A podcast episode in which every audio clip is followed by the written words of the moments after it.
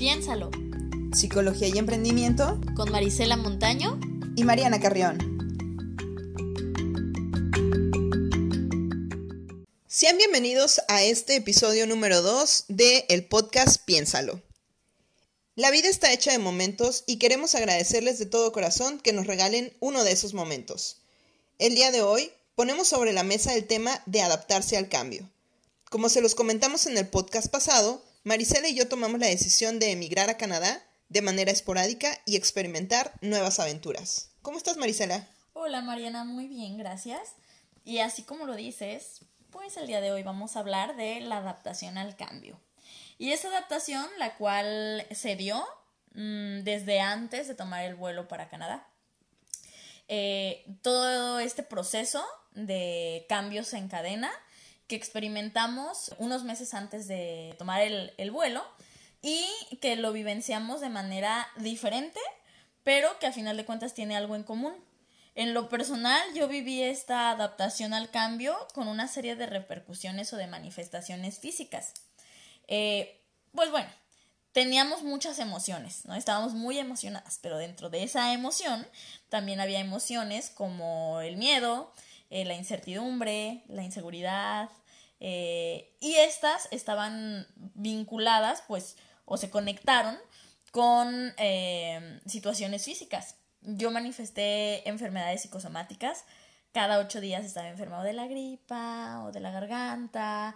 Y, pues, como bien lo sabemos, ¿no? Mente y cuerpo están completamente conectados. Entonces, la cantidad del estrés que generé como esta forma de, de reacomodo, reajuste a, a, las expectativas y a la nueva forma de vida que iba a tener, pues se manifestó de esta forma. No sé cómo fue en tu caso, Mariana, cómo cuéntanos cómo fue que vivenciaste esta, este reajuste. ¿Te enfermaste o qué fue lo que pasó contigo?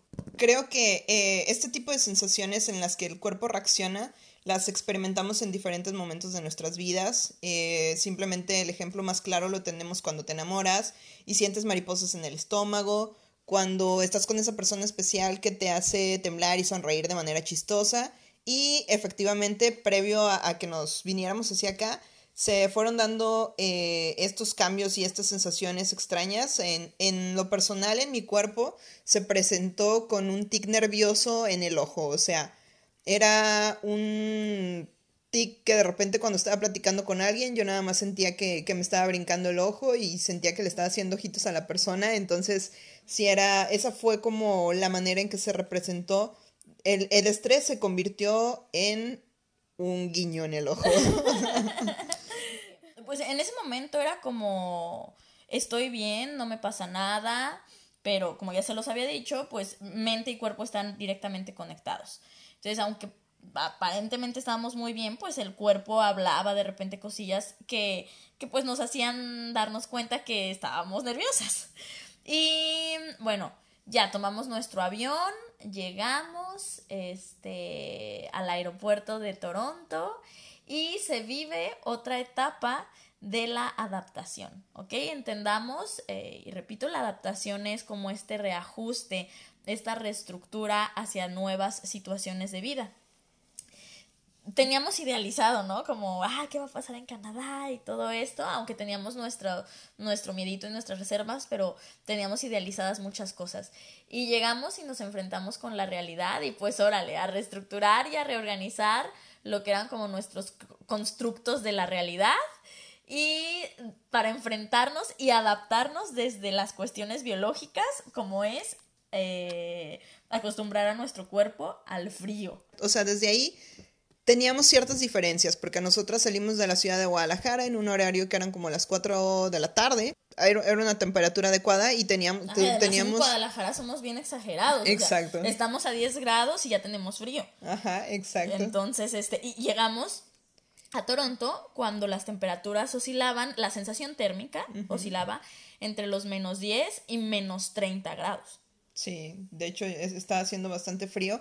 Y aparte, eh, como les mencionábamos, o sea, nosotros nos informamos de manera de todo lo que leíamos en las noticias e, incluso veníamos con un poco de miedo porque nos decían que eh, debíamos de tener mucho cuidado porque si salíamos con a respirar eh, se nos podían congelar hasta los pulmones de acuerdo a, la a las bajas temperaturas que estaba en la ciudad. Entonces, desde ahí se vivió un, proceso completamente diferente en que teníamos que ir preparadas con la ropa que nos íbamos a poner en el cambio de avión. Eh, tener, era ponerse el suéter, el térmico, el abrigo, la bufanda, eh, las botas, porque ah, iba a haber nieve, entonces en lo, en lo personal mm, yo recuerdo que compré unas botas especiales para nieve que eran unas botas demasiado estorbosas, pero, pero precisamente porque yo no traía mis tenis cuando salía a Guadalajara y esos tenis no me iban a servir para nada al momento de caminar en la nieve, entonces todo eso fue parte del proceso al llegar. Sí, y pues bueno, salimos del aeropuerto y sentimos esta cantidad impresionante de frío que pues poco a poco ya nuestro cuerpo se fue acomodando, aclimatando. En la actualidad yo no sé cómo le voy a hacer cuando regrese a Guadalajara con el calor. Creo que sí. Este, pero bueno, salimos y es una aventura y es eh, ingeniárnosla para cómo llegar al lugar en donde nos íbamos a hospedar y aventurarnos a esta cuestión de el transporte público canadiense. Sí. ¿Cómo, hacia dónde vamos a ir? ¿Vamos hacia el norte, hacia el sur? ¿Cómo se pide la parada? ¿Cuánto te cobra? ¿Cómo pagas? Y entonces les podemos decir, para que no los agarren tan desprevenidos, las tres diferentes formas de pago en el transporte público de Toronto que se conoce como TTC. Las tres formas que les menciona Marisela es uno, pagar con el cambio exacto, que son 3.25 hasta este momento, estamos en el 2000, ¿qué es? Junio, junio de 2019. Son 3.25, 3 dólares con 25 centavos los que tienes que depositar. Eh, la otra opción es comprar es en una cajita, no se los das en la mano al chofer, es en una cajita y los depositas y te da un comprobante de pago, es como tu boletito de, de transporte, guárdalo, no lo tires, porque te puede servir para em, trasladarte en otro. O sea, por ejemplo, si tomas un autobús y después tienes que tomar el subway con ese comprobante de pago o con tu boletito de, autobús, puedes pasar al subway sin volver a pagar. Pero tiene que ser conectado. Conectado, ajá. O sea, eh, ese boletito que te dan se le conoce como transfer. Entonces, ese boletito te bajas del autobús, te subes, te metes al subway y ya puedes seguir tu sí, trayecto. Sí, no es nada de que hay pasaron dos horas eh, y este mismo, no. Este mañana lo uso, ¿no? Es este, tiene que ser conectado. Y bueno, esa es entonces una opción. Eh, pagar 3 dólares con 25 centavos, eh, cambio exacto, dejarlos en la cajita. El segundo es adquirir un token. El token los puedes obtener directamente en la estación de Subway tiene un costo de 3.25, te dan tu monedita o la promoción de 3, 3 este, token. 3 tokens por 9. 3 tokens por 9 dólares. Exacto. Entonces. Sí, el token es una monedita que es especial para el, para el transporte público. Y la tercera opción. Es la tarjeta Presto y eso ya es un más moderno. Eso ya es más modernizado. Es una tarjeta que tú recargas la pasas en la máquina y te da eh, luz verde pues para que puedas accesar. Tiene dos modalidades, una que es recargar, igual te cobra 3 dólares con 25 centavos y este pues también puedes transbordar o la otra modalidad que es el Monthly Pass. El Monthly Pass tiene un costo de 150 dólares el mes, puedes subir y bajar de cualquiera de los transportes que es el, el este Streetcar Ajá, subway, streetcar y el autobús, pues el, el, normal. Eso este, es importante porque si hay diferentes, que es el, el, o sea, es la cadena del TTC, es la misma, el, el mismo uso. Ajá. Muy bien, entonces, pues es, después de este de esta información valiosa para cuando ustedes lleguen sepan cómo pagar el transporte público, quiero que Mariana cuente una de las anécdotas que vivió en cuanto llegamos. Sí. trepadas ya en el camión. En cuanto llegué, yo hice mi Marianada. Este, yo llegué, di mi. Tenía un token, me habían facilitado un token, entregué, puse el token en la, en la cajita Me doy la vuelta y como las botas estaban demasiado grandes y traía la maleta, de repente se me atoró la bota y me caí. me caí de rodillazo, nada más escuchó un, o sea, se escuchó como hueco. un azotón como, como, fue horrible, la verdad. Hice el oso de mi vida, pero yo, lo que más me preocupó, más el golpe que me había dado, que me acaba de dar, fue qué oso acabo de hacer. Pero sí, la verdad, me pegué horrible que de hecho eh, ese pantalón sufrió una, una herida en la parte de la rodilla, se rompió, pero ya, bueno, es mi pantalón de la suerte, ese, ese fue mi pantalón de bienvenida y es el pantalón de la suerte. Y pues ahí empezó nuestra aventura con el transporte público, con el cual estuvimos lidiando como alrededor de un mes, mes y medio, en donde tomábamos el subway o el streetcar o el, el autobús y resulta que queríamos ir a un lado, mm, utilizábamos mucho aplicaciones para poder ubicarnos. Pero aún así no entendíamos, o sea, nos decía la aplicación, oh sí, tienes que tomar el 63 y tomábamos el 63. Pero resulta que era para el norte y nosotros íbamos para el sur, entonces nos bajábamos como eh, tres este, estaciones después y entonces tenemos que tomarlo del otro lado. Bueno, la cosa aquí es que ustedes deben de tener un sentido de la ubicación muy bueno. Cómprense su brújula para que ubiquen dónde está el norte y el sur. Sí. Este, y, y nos dábamos unas perdidas, pero tremendas hacía frío, teníamos que bajarnos, teníamos que caminar, las bototas, las, eh, maletas. Sí, o sea, fue una, una de aventura. Yo creo que la gente que, que nos veía pasar se, se reía muchísimo porque parecíamos, teníamos así, parecíamos este, como tortugas así cargando el montón de cosas. Eh, bajo la nieve, este, subiendo y bajando de los, Pero ahorita ya tenemos una brújula canadiense, ya que nos ubica bien dónde está el norte y el sur. Pero los primeros, eh, las primeras semanas, les digo, quizás los primeros meses, es esta adaptación, o sea, ¿en dónde estoy? Seamos sinceras, a veces todavía nos perdemos un poco porque, pero, pero cosa de nada, cosa de nada. Nos pasamos una que dos cuadras, pero hoy me pasó, eh. pero ya no está. He de platicar que el día de hoy venía a casa y, y, se me pasó donde me tenía que bajar, pero bueno, eso ya es por distraída, más que, más que por, por desubicada. Y pues bueno, eh, la adaptación al cambio. El cambio no solamente es en el medio de transporte, el cambio se dio también eh, pues a nivel de toda la cultura. En lo personal me sentía un poco desfasada, no sabía en ocasiones cómo reaccionar escuchas muchos mitos urbanos, las personas de repente te comentan que pues aquí hay eh, formas de interactuar diferentes, entonces que pues por ejemplo no puedes, eh, si ves a un niño, que, que, a un bebé que te parece así como lindo, no puedes acercarte, como allá en México, ¿no? Que las personas somos como nuestras barreras. Eh, personales a nivel física son un tanto menos estrictas o menos rígidas. Puedes acercarte al niño y, ay, qué bonito. Y aquí no tanto, no te les puedes quedar viendo como mucho. Bueno, eso, era lo que nos decían. Entonces, de repente era como, veo a las personas, no las veo, veo al bebé, no lo veo, ¿qué hago? Saludo, no saludo, me acerco, no me acerco. O sea, es como ok, tenía yo esta idea acerca de lo que era la realidad, de lo que es permitido y lo que no es permitido en México. Ahora, ¿qué está permitido y qué no está permitido aquí? Eh, em, sí, en México somos más afectuosos, somos más, em, quizás como... Somos diferentes. Y entonces la adaptación aquí pues fue de, en las maneras de cómo dirigirnos, cómo eh, comportarnos estando aquí en Canadá. Sí, creo que, creo que desde un principio vivimos mucho este proceso.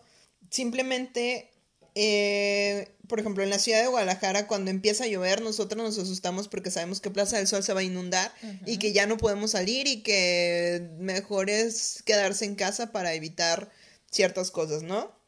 Y como a los dos días de que llegamos, eh, se dio una fuerte lluvia, incluso, bueno, era una tormenta de nieve. Tormenta de nieve. Entonces, para nosotros fue, despertamos y vimos una cantidad enorme de nieve que estaba, que se veía por la ventana y fue de, pues ya va a ser un día perdido, ya no vamos a poder salir, no vamos a poder hacer nada. Y, y la verdad es que era algo, era algo complicado porque teníamos los días contados, o sea, nosotros teníamos... cuatro días para conseguir en dónde vivir. O sea, llegamos a una de estas, eh, de estos lugares que te rentan. Eh, bueno. Airbnb. Airbnb. este, y, y, teníamos cuatro días. Nuestra, nuestro hospedaje solo fue de cuatro días y en esos cuatro días teníamos que conseguir en dónde irnos a vivir. Entonces era de. íbamos contra reloj sí. para conseguir. Y, desde, ahí desde ahí nos dimos cuenta que, que cómo son las perspectivas, porque nosotros le dijimos al, al de la casa, me acuerdo que, que le preguntamos, eh, le comentamos, ay, pero es que está el clima muy feo, entonces pues no podemos salir y volteó y se nos quedó viendo así como de ustedes salgan, conozcan, eh, experimenten, váyanse, tomen las, las precauciones eh, pertinentes y, y, ustedes hagan lo que tengan que hacer. Entonces, pues ya agarramos nuestras botas, este, nos, nos, nos pusimos como chorrocientos mil suéteres, chorrocientos mil chamarras y ya nos aventuramos a, caminar. Yo, yo nada más veía como Marisela sentía que el viento se la llevaba. sí. Porque la verdad es que el viento estaba demasiado fuerte y, y, pues la nieve estaba muy, muy tupida. Sí.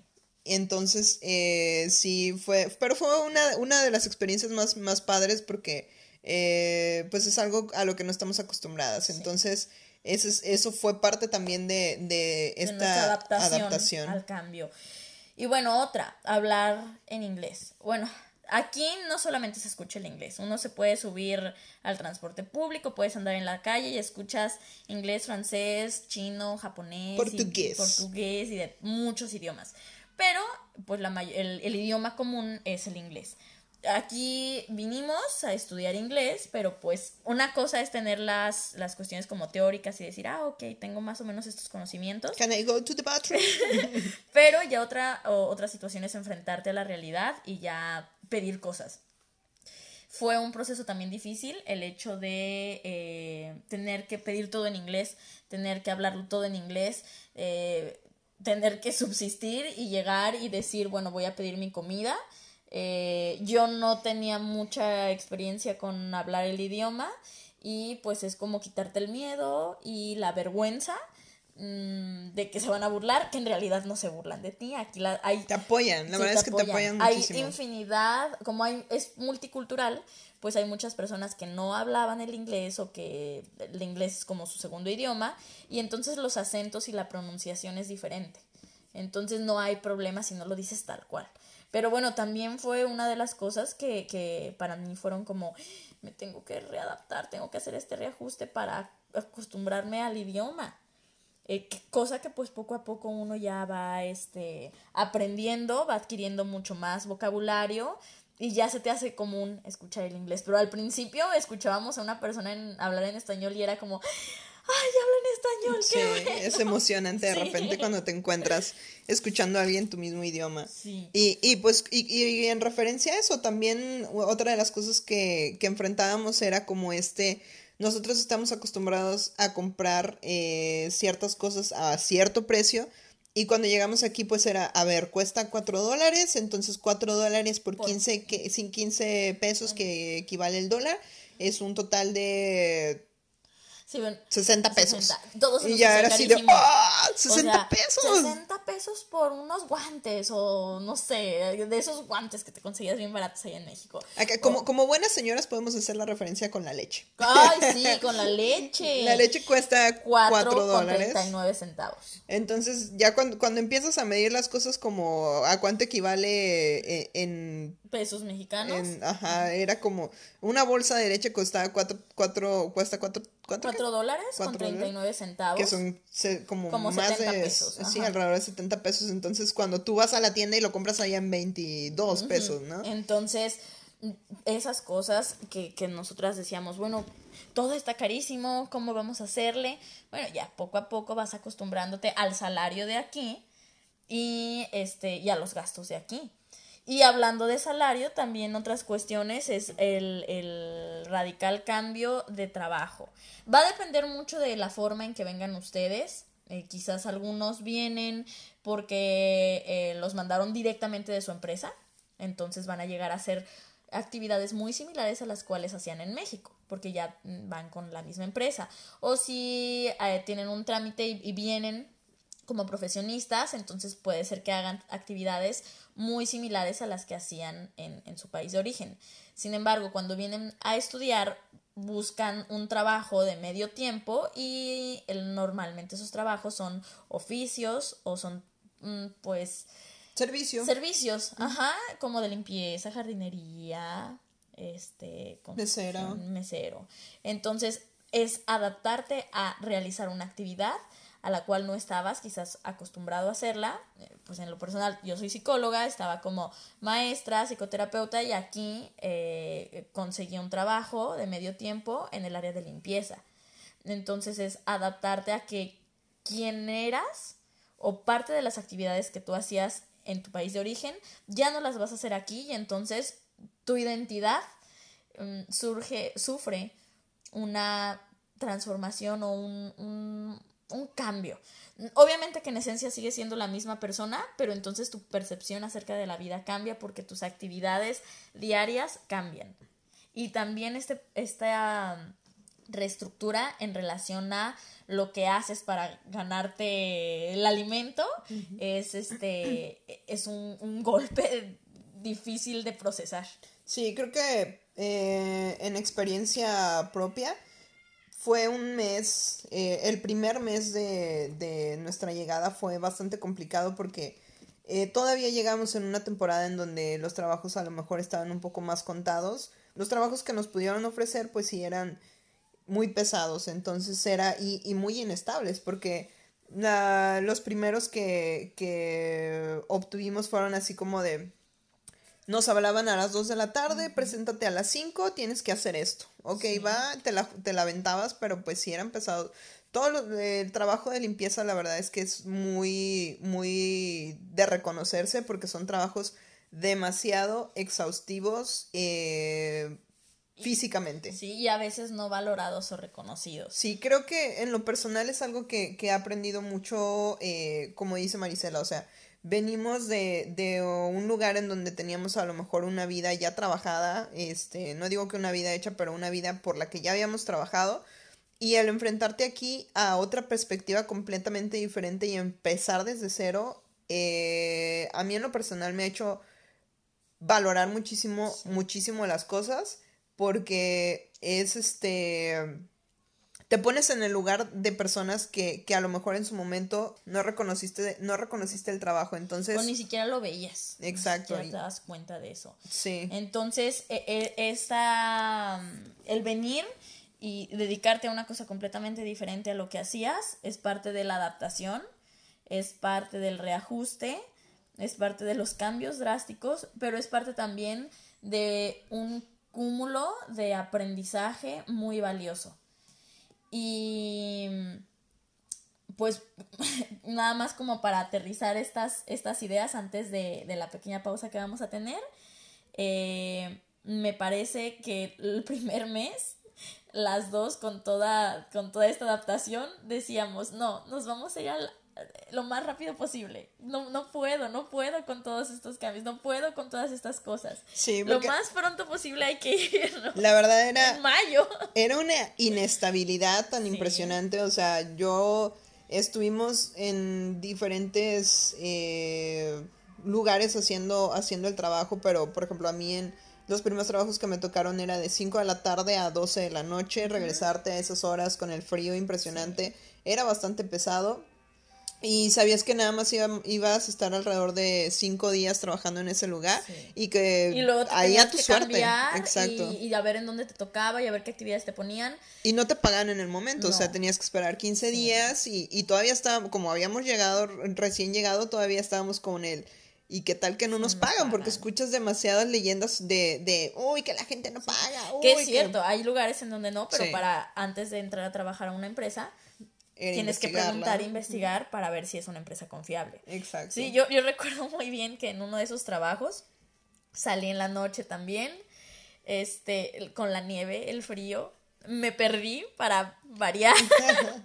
Salí, ya no recordaba para qué lado tenía que ir. Este, aunque aquí hay medio de transporte hasta en la madrugada, eh, pero es menos, es más escaso. Pasa una distancia de tiempo más prolongada y, y estaba perdida. este, estaba frustrada porque pues el trabajo era algo distinto a lo que estaba acostumbrada a hacer, porque sentía como, ¿cómo es que vine de ser psicóloga ahora a ser eh, cleaner. Pues eh, me acuerdo que le hablé por teléfono a mi hermana y le hablé llorando y le dije, estoy perdida, Daniela, tengo frío y no sé qué hacer. Y como repetimos, o sea, no es por menospreciar el, el, hacer este trabajo, al contrario, es como lo valoramos demasiado. O sea, yo en lo personal ya me acuerdo, incluso un día estaba platicando con Marisela, estábamos en un centro comercial y veíamos a una chica que estaba haciendo el trabajo que nosotros hemos estado haciendo. Y, y de verdad me dio muchísimo sentimiento eh, porque no, no, no tomamos en cuenta eh, la fría que es. Eso, no valoramos o no reconocemos a las personas. Sí. Y, y creo que mi sentimiento de, de, llanto fue como simplemente este, el cambio, pues porque pues estaba acostumbrada yo a hacer una, mm, determinadas actividades y ahora hacía estas y luego salí, estaba perdida, estaba con frío, chillé y yo ya me quería regresar a México. Pero bueno, después ya gracias al apoyo que creo que es indispensable de la familia, de los amigos, entre nosotras que nos estuvimos apoyando, eh, poco a poco fuimos viendo y rescatando estas cosas buenas de venir a Canadá y después les hablaremos de todas estas cosas bonitas, ¿no? Sí, entonces ahorita vamos a una pequeña pausa este, para regresar y rápidamente hablarles acerca de eh, psicología y emprendimiento. Les recordamos escribirnos en nuestras redes sociales. Así es, ya pueden visitar también el blog, eh, estamos en WordPress. Eh, pueden buscarnos como piénsalo podcast arroba gmail.com y en Facebook como Mariana Emprende, Maricel Escucha. Así es. Regresamos en unos momentos. Piénsalo, piénsalo, piénsalo. ¿Sabías que Canadá puede presumir de ser el país con mayor cantidad de agua dulce del mundo y de tener más lagos que el resto de los países juntos? Un total de 3 millones repartidos por todos los parques nacionales.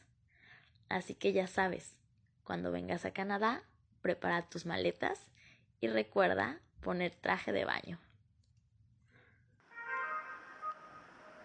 Piénsalo, piénsalo, piénsalo.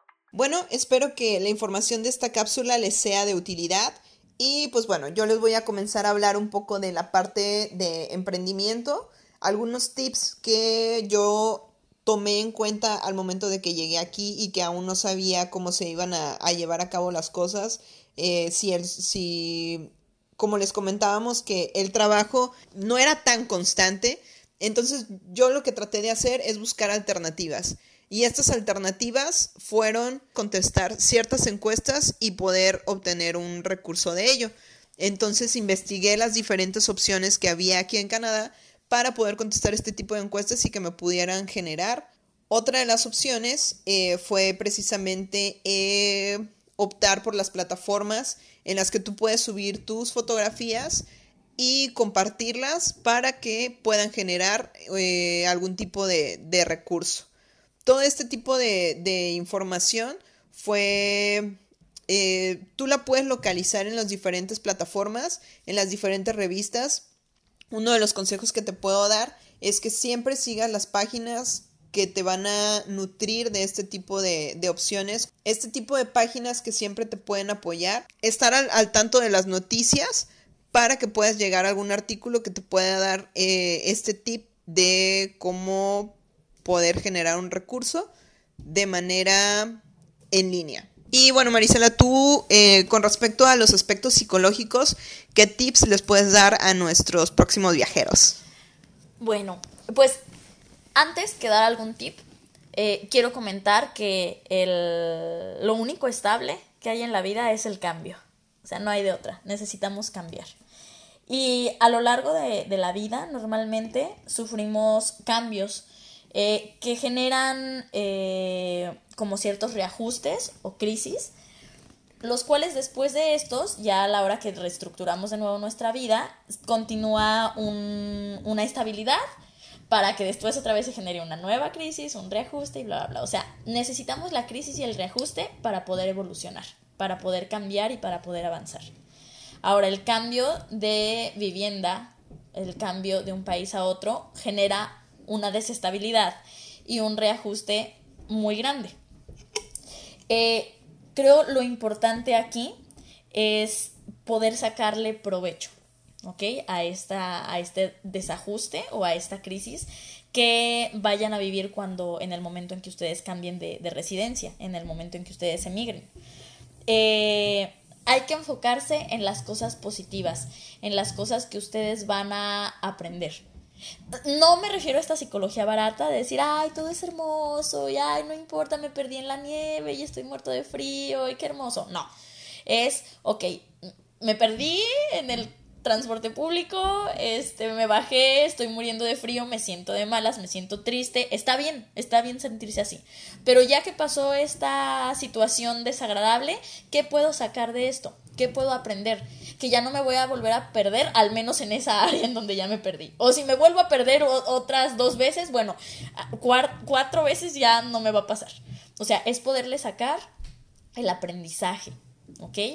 Y pues bueno, que muchas veces para poder encontrarnos con nosotros mismos o encontrar nuestro camino, pues hay que perdernos. Y hasta el momento en que nos perdemos es que entonces descubrimos cuál es nuestro camino. Tengan eh, muy en cuenta eh, alguna meta que ustedes se propongan. Si van a emigrar porque lo que quieren hacer es generar dinero, ¿ok? Tengan en cuenta eso, o porque lo que quieren es eh, aprender de una nueva cultura, aprender un idioma, ok, tengan en cuenta esa meta. Y sepan que va a haber muchos caminos para poder llegar a esa meta. Y a lo mejor alguno de esos caminos pueda eh, llevarlos a un sinfín de valuables eh, aprendizajes, u otro camino sea más divertido, otro camino esté lleno de piedras, otro camino esté lleno de etcétera, etcétera, no importa. Cualquier camino que tomen los va a llevar a esa meta. Lo importante aquí es que de, los caminos que ustedes vayan, vayan pasando, saquen lo mejor. Y este, no desistir, continúen. Piensen en que en el momento en el que aprendan lo que tenían que aprender de, de esas vivencias, van a voltear hacia atrás y van a reírse de aquellas aventuras, aunque en su momento estaban chillando, aunque en su momento estaban enojados, después van a reírse y van a decir, wow, o sea, en verdad qué bueno que me pasó eso. Em, algo de la psicología sistémica centrada en soluciones, que es la que yo manejo, es tomar aquellas situaciones que son adversas o que aparentemente son adversas eh, o difíciles o que podrían ser como un problema, tomarlas y convertirlas en herramientas. Si la vida entonces te pone un reto, tómalo así como tal, un reto, no un problema. Si la vida te mandó un... Bueno, como dicen en la frase, está trillada, ¿no? Si la vida te dio la espalda, pues entonces dale una nalgada. O si la vida te da limones, aprende a hacer limonada. O sea, toma esas situaciones que puedan parecer difíciles en una herramienta que te sirva.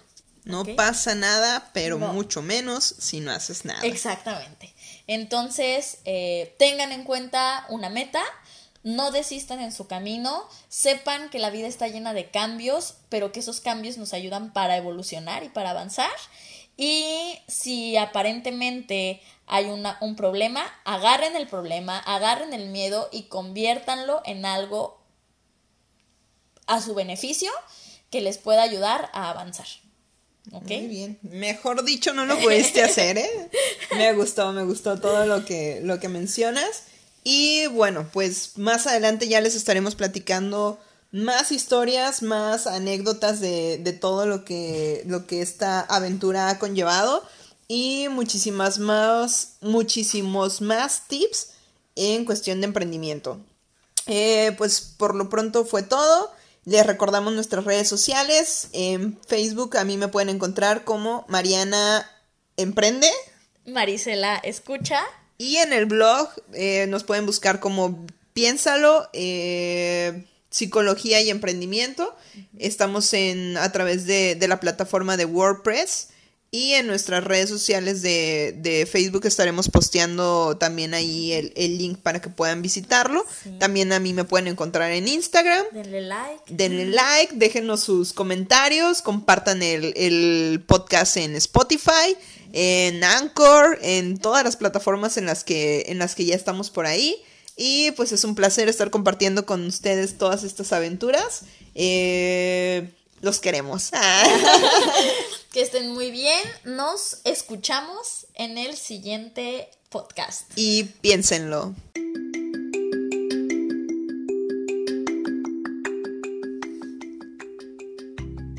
Piénsalo. Psicología y emprendimiento Con Marisela Montaño. y Mariana Carrión.